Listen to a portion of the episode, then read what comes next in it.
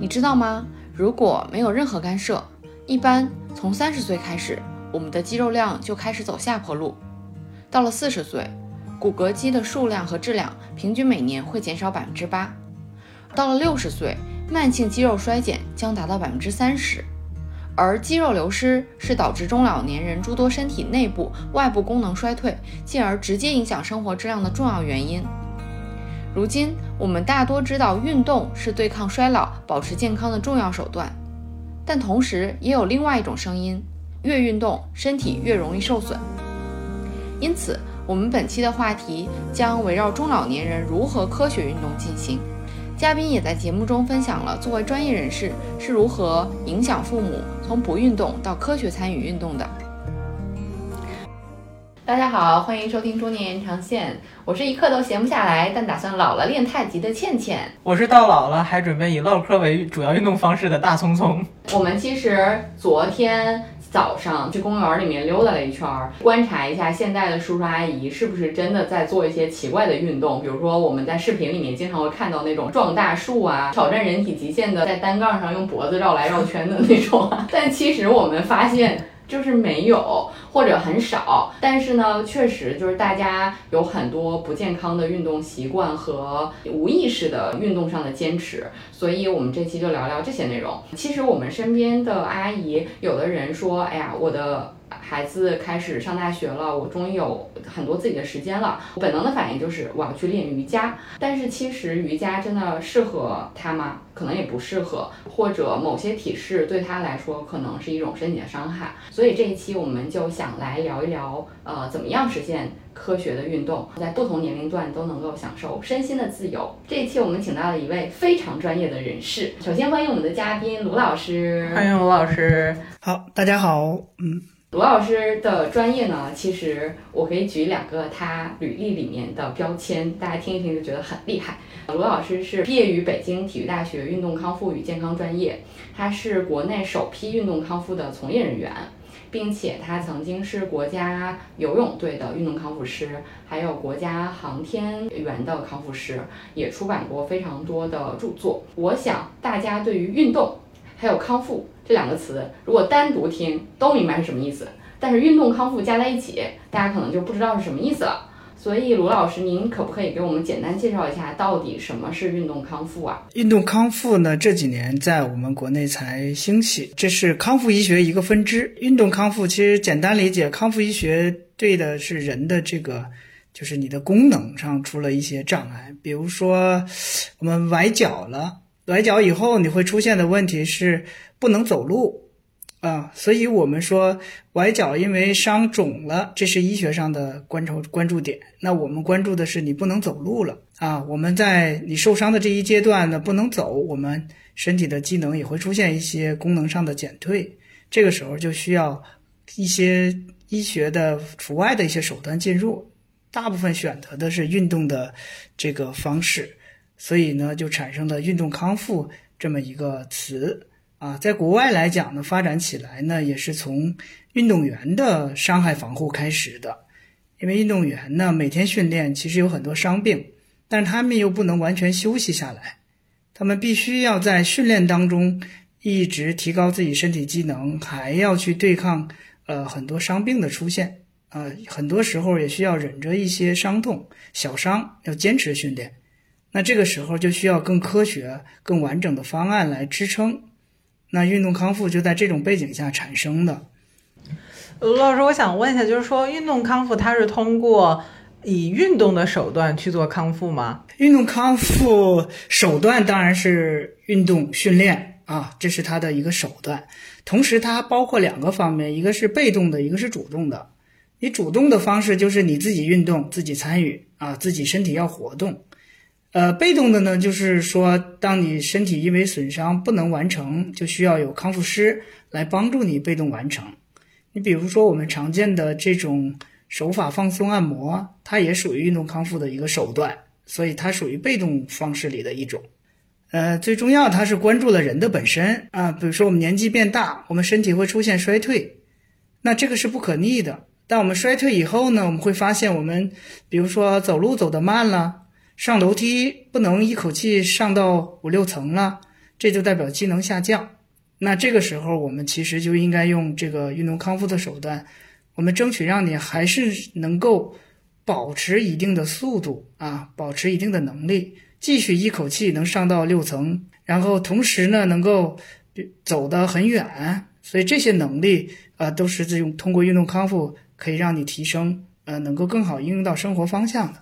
其实我们都怕老，怕老以后都怕生病，但是呢，衰老呢又是不可避免的。但现在世界公认的最好的方式，被证明的有效的就是适量的运动可以延缓衰老。是世界联合会一直有这个老年人运动会，都是百岁左右的去比赛，啊，网上也会有很多的视频，一百岁的老人大约五十米还能跑二十多秒，这已经很厉害了。人的潜力是，我觉得我们很多的就是害怕，其实但是要相信人体是有适应能力的。我原来也做这个很多的健康知识普及的时候，我跟他们讲，我说你们最牛牛的时候是什么？就说在九十岁的时候，啊，大家住在不同的地方，你住西城，我住东城，啊，我们几个老哥几个说我们要去见面，嗯，最后你拍着胸脯说说你们在那儿等我，我可以去找你们，这是最牛的。对，就我就说到之后，对吧？我们见面的时候说。我能去找你们，然后最后大家见面的时候，不同的人在说，说你是怎么来的？我打车来的。你是怎么来的？儿子送来的。问到你的时候，你说我骑自行车来的。所有人都会很吃惊的，所以我觉得这个是我们要追求的东西。嗯，等到那个年纪，大家都能想象到，嗯，开车来或者坐车来。嗯，但你骑车，这是没有人会想到的，所有人都会出乎意料。嗯，你的身体。能做到，是完全可以做到的。嗯，所以只要你从开始做准备，一直到最后，完全没有问题。所以我们，我我有一个观点，我们一直说中老年人也好，或者说我们青年也好，我一直在给大家宣扬一个观点，就是我们所有现在的准备，都是为了让生命最后十年过得非常精彩。嗯，你你现在就得准备，而那个时候的精彩不是有多少钱了。也不是多少人了，而是你还具备相当强的行动能力，这就是最厉害的。对，这就是老年幸福感的重要保障。这是我们节目的，这和我们节目的精神简直完美契合。那卢老师，像什么样的人比较适合去做通过运就是运动康复方式去做这个康复呢？因为呃，举例来说，像你刚才提的崴脚啊，或者是说骨折啊这些，在我们可能普通人看来，以前家里面。家长啊，老辈儿啊，给的一些就是伤筋动骨一百天养着，就是静养，感觉好像是一种呃方式。那呃，是不是比如说我的理解，可能从运动康复的角度，它也要针对不同的类型的损伤，然后不同人群，然后以及在不同的恢复阶段进行介入，是这个意思吧？其实运动康复任何人都需要。现在大家有叫孕产运动，对吧？或者叫备孕。备孕的时候，你要进入到。更好的一些身体能力的准备，对吧？比如说，我们对于生产来讲，这个就是说盆底肌部分或者是我们的腰腹部部分非常重要，所以它要加强。那等到怀孕生宝宝的时候，那这些地方因为肌肉的这个激素的变化会产生松弛。那既然前期积累的好呢，你后期这个损失掉的就不会太大，然后恢复的快。那如果到小孩呢，咱们讲究一个叫做小孩有个三翻六坐。八爬，对吧？就是你这个得有这个小孩得有发育过程，但这个过程来讲靠什么呢？你看他整个的三翻六坐八爬，全部都是这个时间阶段的，都是用动作来表示的，而且他的神经发育就是全靠动作实现。所以运动康复里有一个非常重要的词语叫感统训练，这几年也非常火，就是给小孩来做这种神经发育啊、促进智力啊、促进这个生长发育的一个非常重要的手段。那到我们中青年以后，我们还会有很多，比如说久坐办公室的人，他坐时间长了会有什么呢？颈椎不舒服，对吧？手发麻，脖子疼啊。这个时候怎么？这个代表着我们一种能力的下降，所以它出现了一些预警机制，先告诉你你要引起注意了。那通常用的方式是什么呢？那都是通过颈椎的活动操。那这些操的原理都来源于运动康复的知识，它是医学跟运动学的结合。那年纪大了，我们不用说，现在我们步入老年社会，那这个身体机能退化就非常典型的一个事情，而且是我们一辈子都在做的这个对抗的一项事业。那我如果身体能力好的话，经过一定的力量训练，那老年人依然可以保持很好的状态。所以这个是我们说人群来讲，从出生到最后，什么人其实都适合。那我们说到的崴脚呢，只是说这些针对性的病人，他们会有意识，他们受伤了，我要好，所以他会主动来找你，有参与性。比如说我是个普通人，我没有没有伤，没有病。可能他还不知道有这个意识在里边，但实际上他每天的怎么样的坐坐下来对脊柱有保护啊？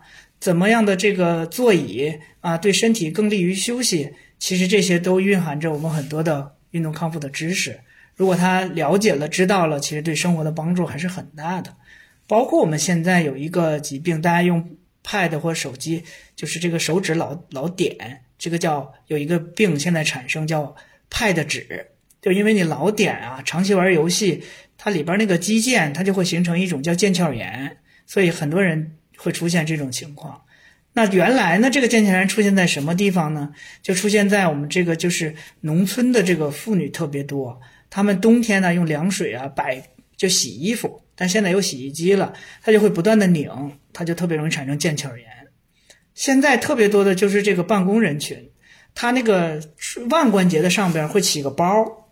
那个包就是腱鞘肿了，鼠标手是吧？然后，对，一段时间就下去了。所以这个是很，就是人群已经出现了变化，但其实这些都需要运动康复才能解决。哦，还有之前像那个打毛衣，经常打毛衣的人也会有这种腱鞘炎。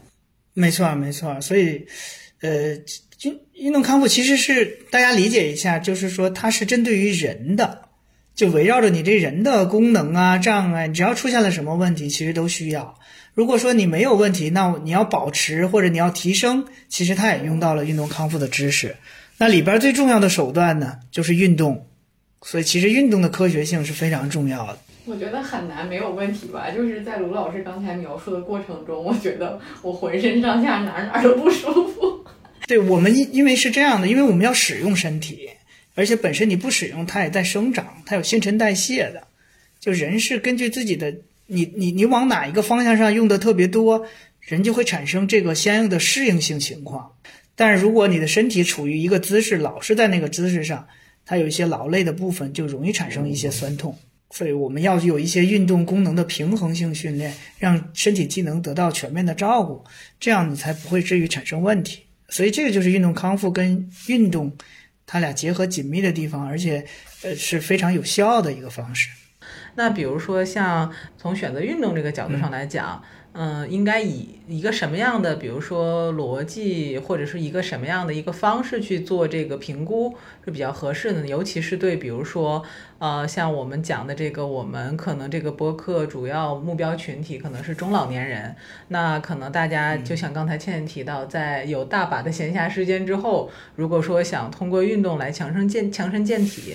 呃，比举例来说，如果以前没有过特别多的这种运动经历的话，您会给一些什么建议？说怎么样去评估这个运动适不适合自己呢？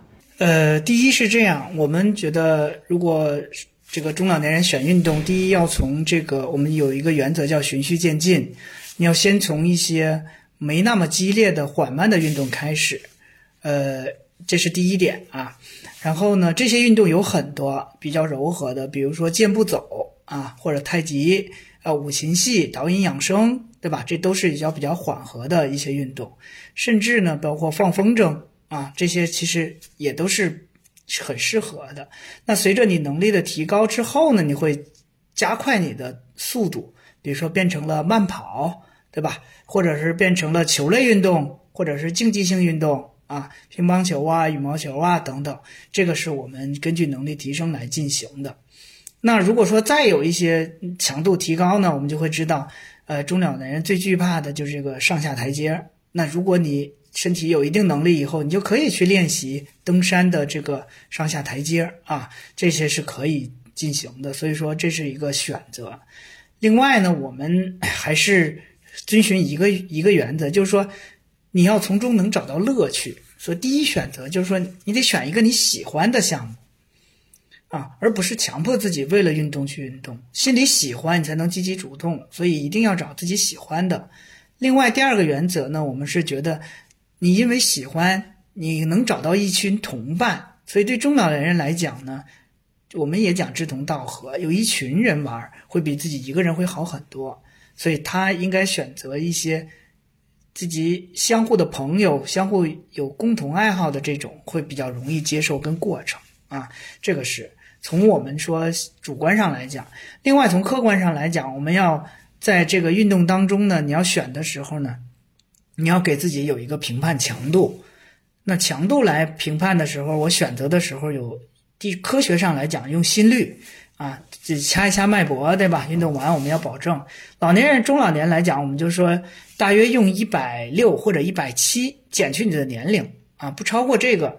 年龄得出来的心率，你要运动的时候维持在啊，那就是比较安全而且有效的，对吧？但这个是其实很难实现。那我们通常会告诉他们选择什么呢？你运动当中你会喘气，对吧？你会有一些喘气，但是呢，你能够说话，这个强度就是合适的啊。比如说健，你正这个健步走，对面来一个，呃，你这个去哪里了？你能，你可能有点喘，但是能把这个意思表达出来。啊，这个就是合理的。那什么强度高了呢？人家跟你说话，你需要等一下啊，喘好几口气才能把这话说出来。这个就强度是偏高强度的，所以这个是我们来从主观上来判断。你选一个，那这样的话，我觉得从客观指标到主观选择上，啊，我觉得是是是能够让老年人得到更多益处的。另外呢，我们还有一个建议，就是说中老年人运动，我们因为。我们因为年纪大啊，这个年龄的影响有退化，所以我们建议他可以从事多项运动啊，多项。我们会选择静的，比如说呃这种这个像瑜伽之类的稍微静态的，但是不要超过自己极限的一些运动啊，或者是太极拳这些都比较柔和缓和。另外，我们也建议呢，它有一些心肺上的刺激，所以说你还要进行一些。健步走或者慢跑，或者是登山之类的啊，这样对于心肺功能的刺激比较好一些。这是我们说从心肺到肢体功能啊都会得到锻炼。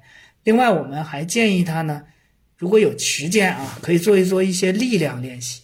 什么叫力量呢？我们不是说举铁啊，当然根据你的能力去可以，你可以在家里做，比如说只做蹲起，是吧？这个也也是力量性的练习的一种。啊，做做俯卧撑，那我们正常的做不了，我们可以做斜板的俯卧撑，这也都是一种力量性的练习。其实对于老年人来讲，保持力量、保持心肺啊，保持一定的有氧能力，这就。比较全面一些，很多中老年其实对有效运动有效性这个事情，我觉得理解的是不到位的吧。比如说，像我有的时候会建议我妈说：“哎妈，你出去运动一下。”她会跟我讲说：“ 我今天出去上那儿出了一身的汗，我运动过了，或者我在家里干了活儿，我已经运动了。”对我妈就说带孩子运动量很大。对，就是就是罗老师，您怎么看这个问题啊？这个这些算运动吗？就是如果广广义上来讲，这个叫运动。那当然，只要身体动了，都叫运动，对吧？如果你躺在那儿，它也叫运动，因为你还呼吸嘛，它有呼吸运动，对吧？但是这个是广义上。当然，我们现在谈的是说，运动能够给我们身体带来好处，它要有有有效性的刺激，对吧？我们谈到的是运动的一个有效性啊。或者是这个叫效率高一些，这个我觉得很重要哈。所以就是说，这种情况其实是还是对于运动的知识了解的不够啊。所以他对这个的认知还没有那么强啊。所以这个还是得需要，一个是学习呢，可能还需要有家里人的影响。那这个影响是怎么办呢？就是说，你得让他在你身上看见一些好处，对吧？哎，你有变化了。啊，你比如说这一段时间，我们不是说体重啊或者一些指标的变化，他会看到你精气神上有变化，其实这都是一种影响啊。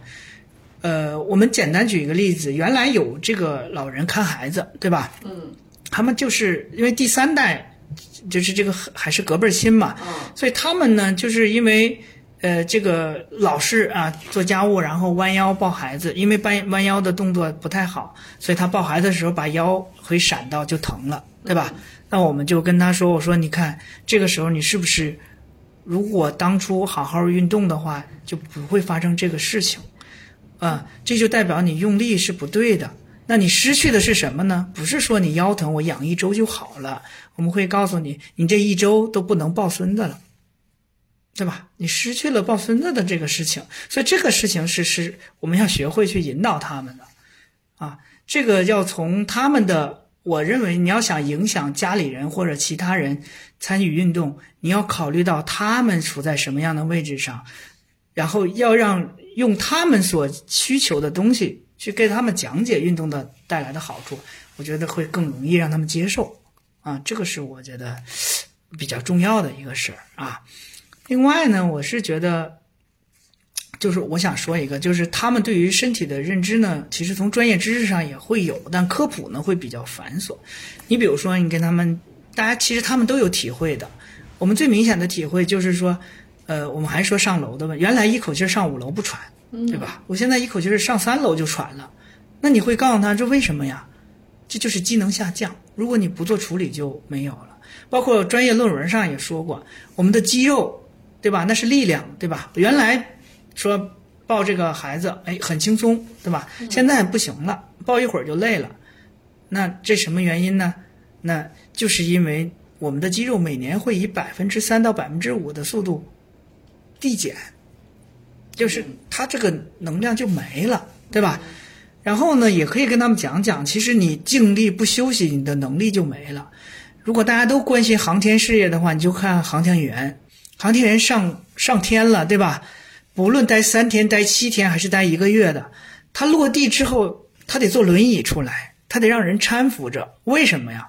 他在上面生病了吗？没有，因为上边没有重力。没有重力，你的肌肉就没有收缩感，骨质啊都没有支撑力，所以一落地站不住，是因为力量没有了，所以他得经过一个月左右的恢复，他才能重新恢复力量再站住。咱们前几年有一个非常典型的王德顺啊，那个你看过那个模特吗？啊，他是他是五十多岁才开始练习的，嗯，对，你看他这是咱们中国自己的，对吧？嗯，然后你去看国外的就会知道了。就国外有很多这种五十多岁的这个，包括施瓦辛格呀，他们这个身体的这个能量，你一眼就能看出来。现在的科学也研究过，长期有运动习惯的人，他们会做这个核磁截屏，会看自己腿部的肌肉的丰满度嘛，嗯，对吧？他们发现常年有习惯的七十岁的人，跟五十岁或者跟四十岁之间的大腿的那个肌肉的丰满度是一样的，它的密度是可以做到一样的。啊，所以它很依然会保持着很强的能力的，嗯，而且现代科学已经证实了一点，就是说肌肉不仅仅是有功能，肌肉是人体最大的代谢器官，就是这两年世界卫生组织提出来，它里边有一个东西叫线粒体，线粒体是我们能量代谢非常重要的一个器官，它能让我们身体新陈代谢有能量有补给，而且能够带给我们各种样的激素水平的调节。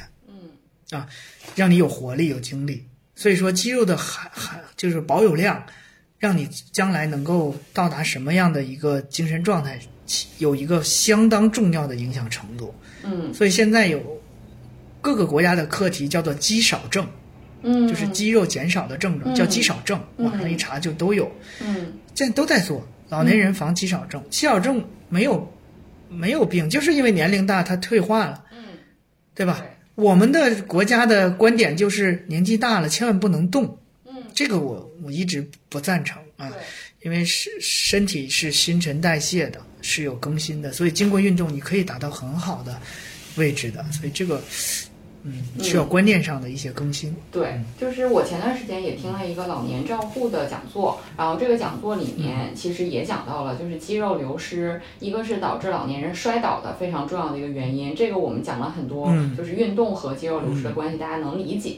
但是另外就是它还是造成老年人肺部感染还有呛咳的一个重要原因，是因为肌肉流失还有内部的肌肉就呼吸功能的退化，也会造成就是很多老人肺部感染。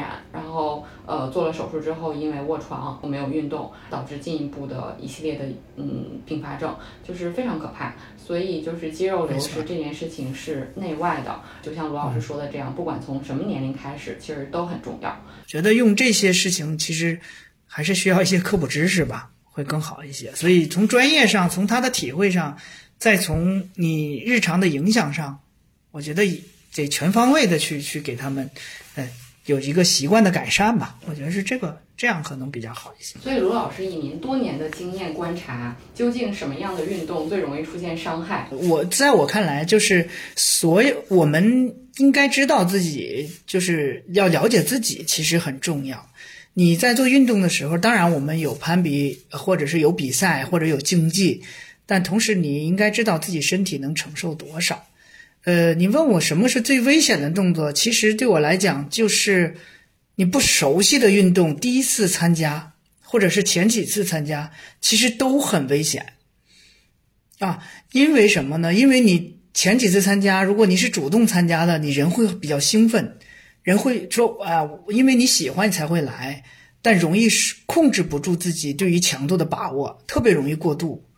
对吧？你你那正高兴的时候说你休息休息，你可能停不下来。那这个时候，其实你身体对这项运动的适应并没有那么强，啊，所以这个时候会出现一个就是自己的感知跟强度之间的不匹配，这个时候特别容易受伤。你看，不同的人在做同一个动作的时候，它产生不同的效果。所以这里边最重要的一点呢，是说你要有一定的运动习惯之后呢，你要逐渐的去建立你对自己身体的了解。包括我们运动康复的过程，也是不断的在教你去了解自己的身体。你发现它已经酸痛牵扯，而你不再去加剧它，这代表你对自己能够承受的度有一定的把握。所以这种长期练下来呢，它一般来讲产生损伤的机会几率就比较低。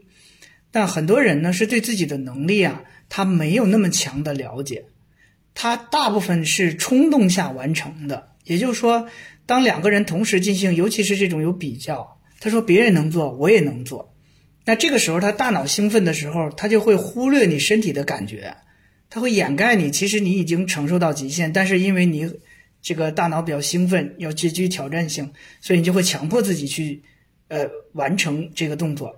但是呢，在这个时候呢，虽然看似完成动作，但对于身体的一些薄弱的肌肉啊、软组织，那就会产生轻微拉伤。所以这个是产生损伤的一个很重要的原因，所以我们讲呢，运动呢一定要适合自己，自己一定要清楚自己身体能够到什么位置，那这是防伤。另外，我们要想把运动进行的好呢，大家都知道运动有好处，它必须得积累效果，你才能让自己得到很强的效益。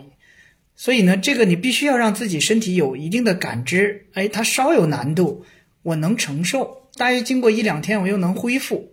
哎，这个可能你不断的去休息一天，去累积，休息一天去累积，你才会发现自己的能力在逐步提升。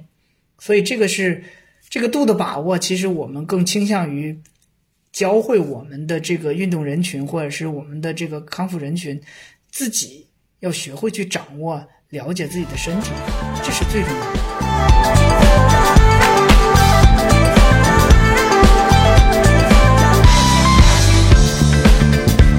magical. When see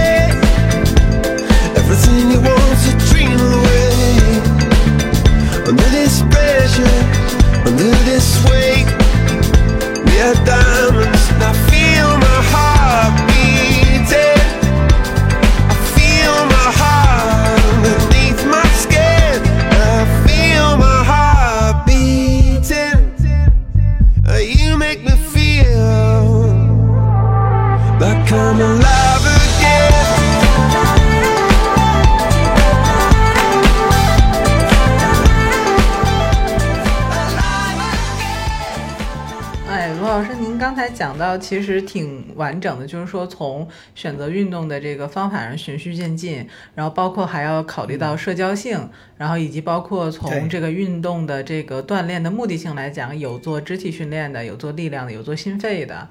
那呃，比如说像其实呃，我的理解是啊，因为我的学习方式可能比较偏向于说，哎，我最开始就习惯习惯和比如像您这样专业老师做一对一的训练。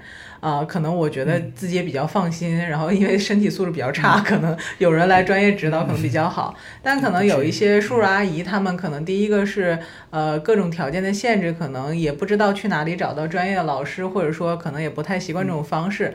那可能就是有的可能三五成群的被小伙伴领着去开始了一项运动，有的可能自己在家里，因为现在其实互联网的兴起啊，大家在网上也可以学习，就像您刚才讲的这种什么太极啊、五禽戏啊这些。就从这个选择学习方式上来讲的话，您有没有什么建议？因为比如说可能所并不我的理解啊，很多视频节目也不是专门为中老年人去拍的，或者是说可能有的有的大家自己看着嗯视频学，第一个可能学不到那个真的那个点儿上，这个学不到那个精髓上啊、就是这方面从学习的方式方法上，您有什么建议吗？呃，是这样，如果我们中老年真的想参加一项运动啊，还是要还是要有一定的这个运动知识的积累的。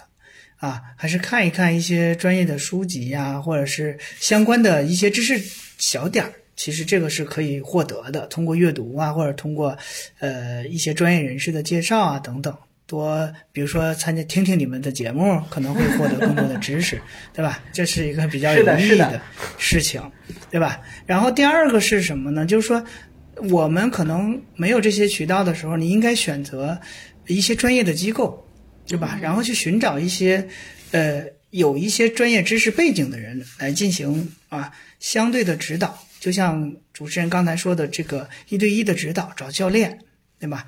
那一些好的教练呢，会给你一些呃从开始到中到后期，给你一个完整的一个呃训练的计划目标，或者是你要呃进行的内容等等，他会做一个很长很长远的一个规划，这个我认为是比较好的。另外呢，他们也会给你一个给您的身体呢会做一个评估啊，对现在的身体机能处在一个什么状态上。他评估完以后呢，他得出一个结果，这样呢给你的方案呢会更准确啊，也会更更有效一些，啊，这是我觉得比较好的。所以，嗯，找到一个比较好的有专业知识背景的教练，能够给你更准确的指导，可能就显得很重要了。然后同时自己再去，呃，主动的去学一些相关的知识，我觉得这是比较重要的。至于对着视频去练的话，那个是一个普及性的事情，它不一定适合某每个人啊。看似动作简单，但是不是每个人都适合那个动作的，所以这个呃针对性就会差一些。那有些人可能练得比较好，有些人练完可能就受伤，那这个就不好把握啊。主要是这么个建议吧。你呃，我们今天提到了很多运动康复，其实是我们非常希望大家都能够以这样的一种形式去呃参与运动，这样子才能不受伤，才能实现老年的这种身体的自由。但是现在运动康复在中国的呃这个发展的现状，是不是从业人员首先专业的从业人员是不是没有那么丰富？呃，这样的话，大家再去选择和接触的时候，是不是并没有那么容易？呃，对，现在其实，在我们国家没多少年啊，也就是十几年这么一个发展的过程吧。嗯呃，确实是人员、技术啊，包括我们的培养都不够完善。虽然有高校里有这个专业啊，但是它培养的机制上也是在不断的发展当中，因为确实比较短。那大家来选择教练的时候，或者是选择指导老师的时候呢，或者咨询的人来讲呢，呃，我觉得，呃，你可以从几个方向来判断。第一个呢，这个人员专不专业，可以看他的从业时间。嗯因为说实话，运动这个事情呢，大家都知道，运动是我认为是最公平的事情啊，也是优化体质最有效的事情。嗯因为运动啊，你只有运动了，你才会获得，你不动，它就是不行。嗯所以呢，在这个从业选择专业人员或者是呃挑选的时候，还有你要知道，从业时间长的人，他一定经验很丰富，他会能有更多的应对方案，或者是有更多更灵活的理解啊，这样可能对我们自己在实际运动当中的指导会更有针对性，这是我们觉得重要的一点啊。然后第二呢，还有一点呢，就是你选择的这个指导的教练呢，他本身自己从事不从事相类似的运动。嗯就是这是很重要的。比如说有一些人，呃，我们之前碰到他跑马拉松的，对吧？他去找那个什么呢？他去找力做力量的教练指导他跑马拉松。那我觉得这个是他不够匹配的。但是这个做运动的，因为健身教练嘛，对吧？健身房里他也没有指导跑马拉松的，但他就觉得找个健身教练指导就可以。所以这个我觉得可能也需要我们有一定的辨识，尽量找他本身也愿意去从事相类似的运动。他不一定跑马拉松，但他至少有跑过十公里的经验。这样的话，对于你来指导上会更亲切，因为这个运动当中，你不去体会、不去实践，你根本不知道当时什么感觉。啊，这是完全说不出来的啊，想都想象不出来的。这是所以说，在指导上，这样的人针对性会更强啊。选择跟自己所从事运动啊有经验的，然后这个教练也从事你类似运动的人会比较好一些。那第三呢，我们说这两项呢，也不太也没有那么多人群，那我们会想一些具有专业背景的，呃，会比较好一些。你比如说，现在我们有运动康复专业嘛？现在有几个高校，全国有大约二三十个高校有这专业，你可以选他有这个背景的，对吧？你这样他指导起来就会比较多一些。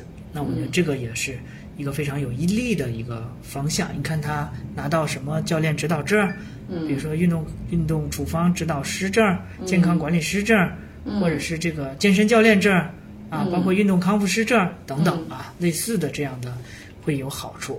另外呢，你再去看他指导的人群都是什么人，嗯，这个也是非常重要的。嗯，如果他指导的人群恰巧跟你所从事的事情比较相关联，或者是比较接近的话，哎，我觉得他指导起来也会更有针对性，对你来讲也会比较有直接性。这个我觉得是也是比较好的一点。嗯啊，另外还有一点呢，其实每个人可能有专业、有背景啊，有过程，但是。有一些人会过度商业化啊，过度商业化以后，他就会忽略啊，也会有很多客户群体，对吧？他可能商业上做的比较好，但是专业背景上就会容易忽略。所以我们还是要在选教练的时候呢，同时也跟面试一样，你也需要跟他去做交流，来判断这个人真的是热爱自己的专业啊，然后呢比较有耐心啊，这个我觉得是非常重要的点。嗯啊，这个我觉得从这几个方向上，可能嗯比较容易选出来心仪的这个指导老师。嗯，我觉得卢老师给出的这个建议特别中肯，但是我们提到了有一种是听起来是我们在选教练。但是我们在选老师，但还有另外一种情况就是，教练不要我，健身房不要我，因为好多健身房就是这个我们可能其实无解啊，有可能是在我们节目节目中里面，有可能我们希望做一个小小的呼吁，就是很多健身房对于超过六十或者现在大一点，呃六十五之后的中老年人是直接。拒收的，嗯，对吧？因为它有这种安全风险。其实我觉得这个有一点不公平，因为有很多的中老年人在六十加之后的身体机能是非常非常好的，尤其是以现代的这种运动习惯，已经有可能可能三四十岁就一直保持这种运动习惯。他可能比我们三四十岁，比如说我的另外一个伙小伙伴大聪聪，我觉得我爸的这个身体肌肉的这个能力可能真的要比大聪强，但是他可能。在健身房里面就是会被拒绝的。对这个方向来讲呢，一个是从国家层面上应该有积极的推动跟保障，这是比较重要的。另外呢，对于其实我们说康复从业人员、运动康复或者是运动真正的专业指导人员呢，也也不是特别多。包括我们的这个体育社会指导员，这是国家最早层面上做的，其实也不太多。我们的健身房兴起呢也不多，最早兴起也是从零三年才开始才兴起来，对吧？早期，然后呢，体检机构的这个健康管理机构呢，也是那个时候非典之后啊，大家都开始，对吧？体检健康管理兴起，所以从时长来讲，第一比较短，短以后呢，最早推行的这帮资本人，资本推动以后呢，他对其实对专业知识没有太多的深入的了解跟开展。所以我觉得这里边最重要的一点就是说，从业人员，或者是这个叫做老板，或者是这个这个这个场所的这个主人吧，他们本身要提高这个意识，他们也应该有更多的知识来相信自己能够承受这些，所以对于他们的知识普及，其实显得也很重要。嗯，这样其实对他来讲，他扩大了一部分群体，而且中老年人的群体是非常固定的群体，而且他是一个长期都可以来进行锻炼呐、或者是跟你依从性很强的。但是因为他们的这个从业的地方呢，没有什么专业的知识跟背景，他就造成了任何风险都不能承担，所以这个有点儿，就是说我们社会还没有到那么强的一个知识普及的程度吧。嗯所以我觉得对于他们的教育培训，包括指导啊，包括国家政策的扶持，我觉得都应该跟上，这样可能效果会更好一些。另外，其实我也可以跟各个这个这个叫什么场馆的这个老板也好，跟他们也可以说一些。其实对于中老年人的运动哈，我们可以老年人进入到健康会所或者是这种健身房去锻炼的时候，实际上现在保险上有这种运动意外保险，其实没多少钱，我们应该主动的去给他们上，这样呢。真真的啊，不幸发生的时候，我们也做到了我们相应的这个方式，对吧？我们有一些赔付的过程，这是一个资金上的保障。另外，我们还可以什么呢？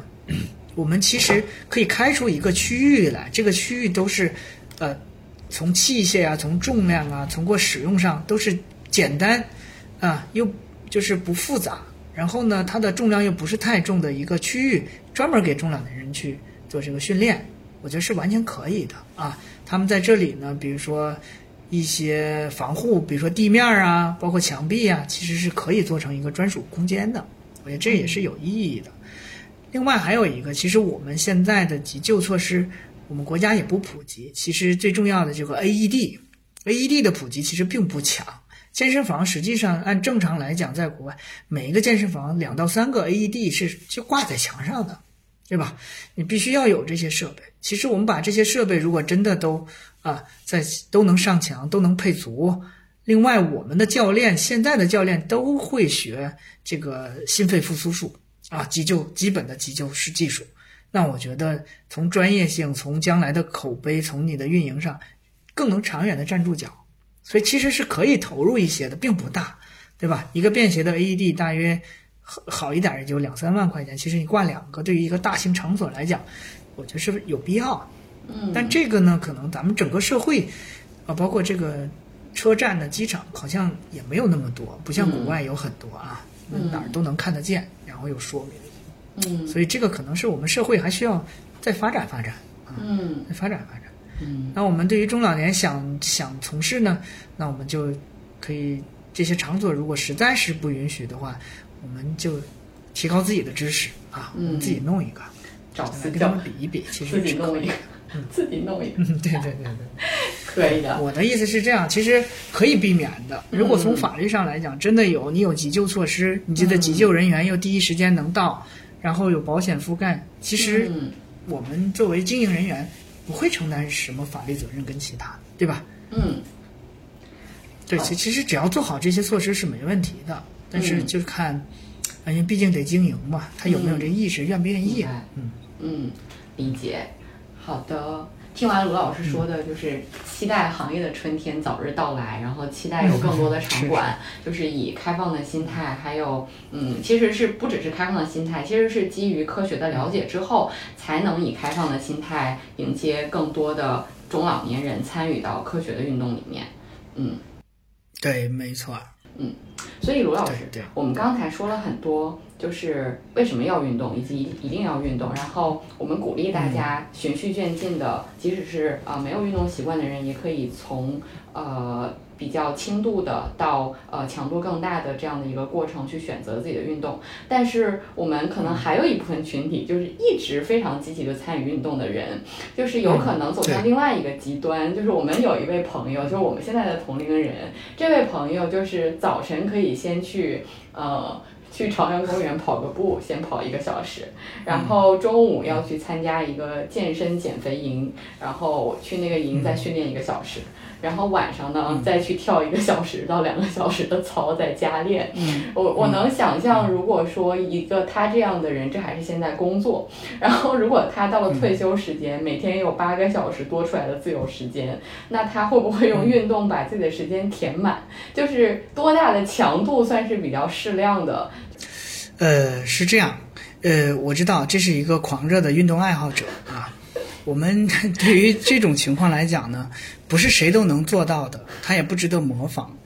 我们说呀，运动是每个人天生的基因，就每个人会跟自己的身体情况相匹配才合适，不是别人呃那样我也那样，或者别人不这样我也不那样的。所以所有的运动取决于自己身体的呃感知，可还是回到我们刚才说的，就是你对这个的适应能力有多强。可能你说的这个朋友，他一天这么多小时在运动，但是他依然能保持活力，对吧？他代表着自己身体能够承受这么大的一个强度跟压力，啊，他自己能够自行恢复，那这个我觉得是没有问题的。但是我们对他的建议是什么？你现在这个年龄可能能保持这么多的强度的恢复，嗯但是你随着年龄的增长，你的恢复速度会越来越慢。嗯所以你要根据你恢复的能力来逐渐的再去调整你的时间，一定不是越来越多的，嗯一定会是越来越少，根据你的恢复来做的。那这个怎么来判断恢复时间跟这个运动时间呢？那我们通常来讲呢，所有的运动都会给我们机体带来我们叫做微损伤，就肌肉的任何酸疼都代表着肌纤维有轻微损伤了，有能量消耗了，但是它可以自行恢复。大部分人经过两天左右就可以恢复了，啊，这是代表着这个强度对你来讲合适，啊，你可以再去做运动。那这种情况下，你可能隔一天一进行就没有问题了，啊，那也看你头一天你做了多少运动，也是根据你第二天恢复的情况。你头一天进行了三个小时、四个小时，结果第二天早起一来浑身疼痛啊，起床都费劲，对吧？那干什么都没有精神，这叫严重的过度疲劳。那你接下来第二天就不能再进行运动，你要恢复啊。除了营养饮食之外呢，你也应该在情绪各个方向上做一个补充，才可以恢复。那我们给的建议是什么呢？你做完运动，身体一定要有酸痛的反应。通常来讲，两到三天能够恢复的，啊，这个是比较合适的一个强度控制，啊，对于中老年人。然后这种情况下呢，你经过几次的运动，你就能找到这个规律。你大约进行多长时间？头一天，啊，你休息两天，第三天就恢复了，这是没问题的。那在这种情况下怎么办呢？我们不是说等到第三天再做，我们一般来讲，在最后一天，啊，你稍微已经恢复差不多了，动起来还稍微有点感觉的时候，你就可以再进行运动了。嗯，我觉得我们也靠讲了讲了很多，就是关于什么是运动康复，然后如何科学的选择呃适合自己的运动。然后我觉得我自己在跟您对话中，除了您刚才提到的，就是科学。呃，就是非常严谨的那个部分，还有一个部分就是如何影响爸爸妈妈这个部分，呃，感受非常深。就是您提出了不但要呃向他们推荐科学的方法和去带动他们科学的理解运动和学习科学运动知识，还有要尊重他们的喜好，就是他们能够坚持，且他们有乐趣，在快在运动里面有乐趣的运动才是能够坚持下去和他们呃适合的运动。然后嗯，我觉得这个部分应该对大家也非常非常有启发。卢老师，通过您刚才举的例子，我觉得您平时对自己的父母应该也特别有耐心吧？您是怎么影响他们的呀嗯？是是，呃，我我我还好，因为我呢，可能因为我是农村出身哈，我对父母影响比较容易，因为呢，他们没有上过大学，因为我是我们那里第一个上大学的，所以大家比较尊重大学生回来，所以我跟他们讲啊这些事情，比如说我父亲他有腰间盘突出，嗯。腰间盘突出以后他的一腿麻，麻完以后肌肉就萎缩了，所以他走路就会有点儿跛。后来我就给他做了个沙袋，嗯。我说你呢就必须要进入这个训练，嗯。那这个时间有多长呢？我说你要坚持三到五年才可以。嗯。那开始肯定是坚持不住，做了几个月觉得效果不明显，嗯。后来我们就给他讲解各种各样的过程。我说我影响的当然说的会比较严重一些。我说你身体好了，我在外面工作，我会没有心理负担。我说你在帮我，嗯啊，那可能父母都喜欢帮孩子嘛，对吧？嗯他说嗯啊，那我要帮你，那可能坚持的就好一点了。嗯那等到三个月之后，他终于看见效果了，其实后边就不用我说了。嗯那他就一直坚持了三年，后来他的那个肌肉长回来，那个神经的压迫的症状就都没有了，是现在也不跛了。嗯所以他就知道。然后之后呢，比如说年纪大了，他会有膝盖一些不舒服嘛，对吧？嗯我们也会出现一些上下楼的问题，那我们就会给他讲，我说你膝盖你不能完全休息嗯啊，你休息它会更退化了，所以你要进行适当的训训练。我就告诉他什么样是比较合适的，哎，所以他现在就从事着，呃，每天也。该遛弯儿遛弯儿，该走路走路，哎，现在保持的不错，所以膝盖的疼呢也一直没有犯。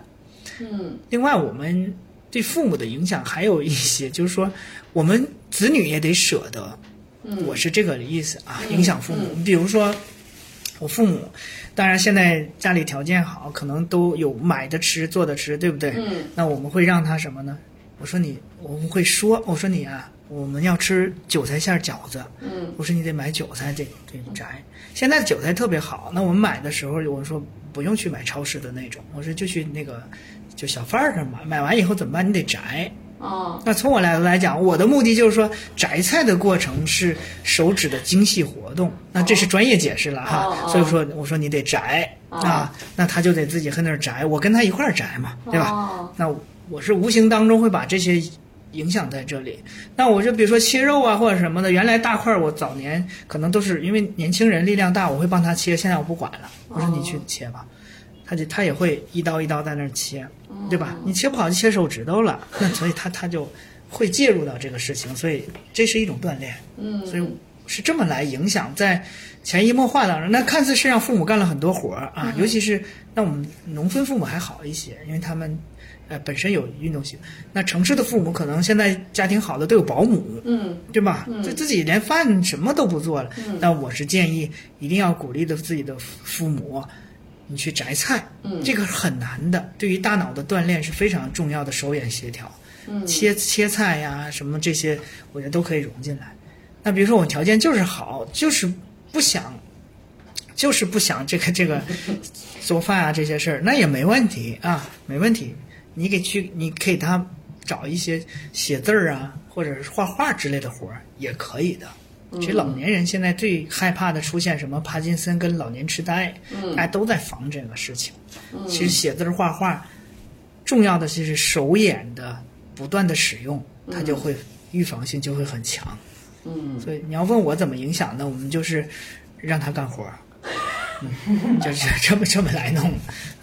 我们其实想跟大家说，其实老年的问题其实是中年时期应该提前准备和提前预防的。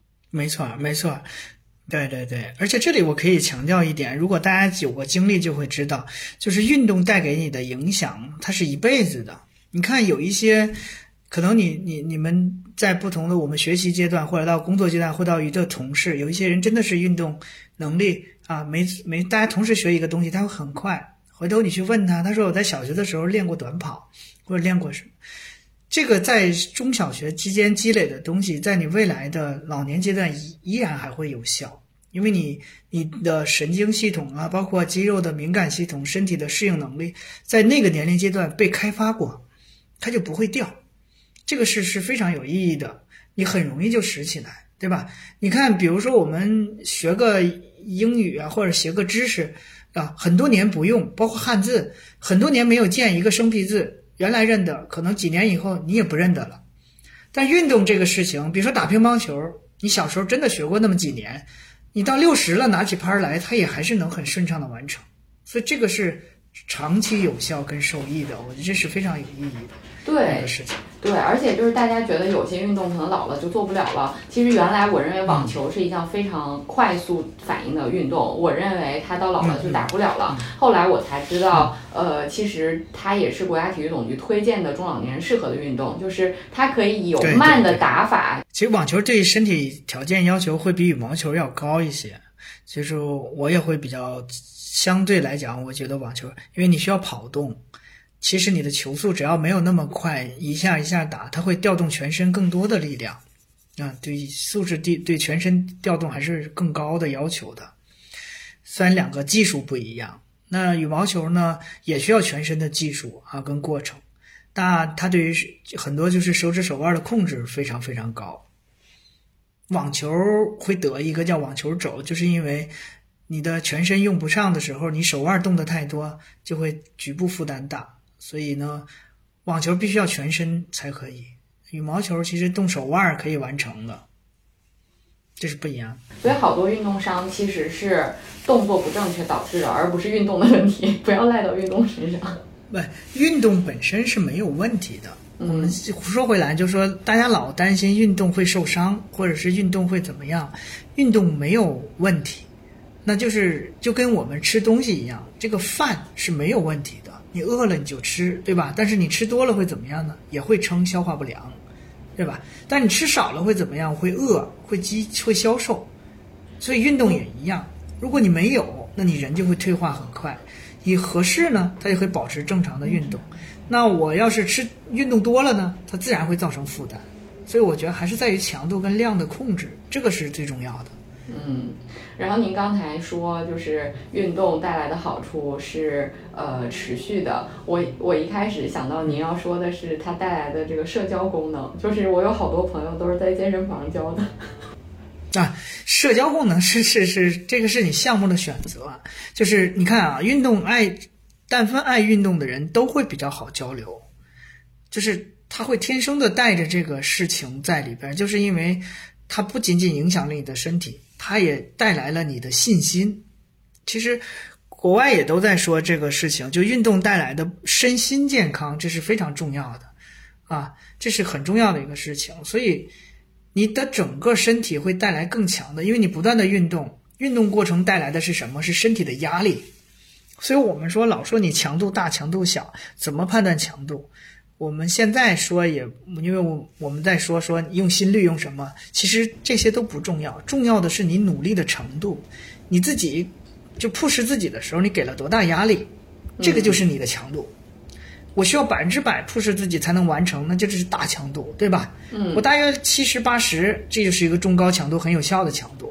那你说我不使劲就能完成，那就是没强度。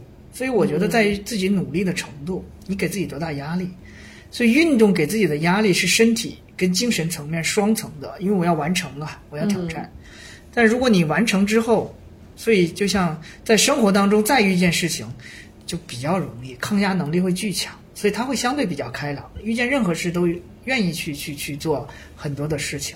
嗯，运动这个事情也不是我藏着掖着就能完成的。嗯，你必须得在地方去做，而且别人要看，别人看见或者不看见，你需要展示，对吧？嗯，才知道这是人性最重要的地方。我得展示给别人啊，那谁天天猫在这里呢，对吧？那所以他必然要给你一个开放的性格，就你得跟人交流。就几有些人偷着练，练三年，他最后的目的是什么？一鸣惊人。三年之后出来的时候，哗。对吧？我一下要展示给你看，我比你强，大部分都是这样。哦，所以它会体现人性最基本的一个事情。如果你运动的好，练得好，它会让你特别特别具备展现力，然后人就开始有自信，这就是这样的。所以运动是是是这么一个过程，而且你会很有信心的告诉对方，就是说，这个人说我趁多少多少钱，我也达到，你不练就做不到。嗯，所以它是一个主动参与、公平的事情，别人带不走。嗯，所以你想想，这是你全身获得的东西，对吧？嗯，别人很难带走。嗯，它真的很公平。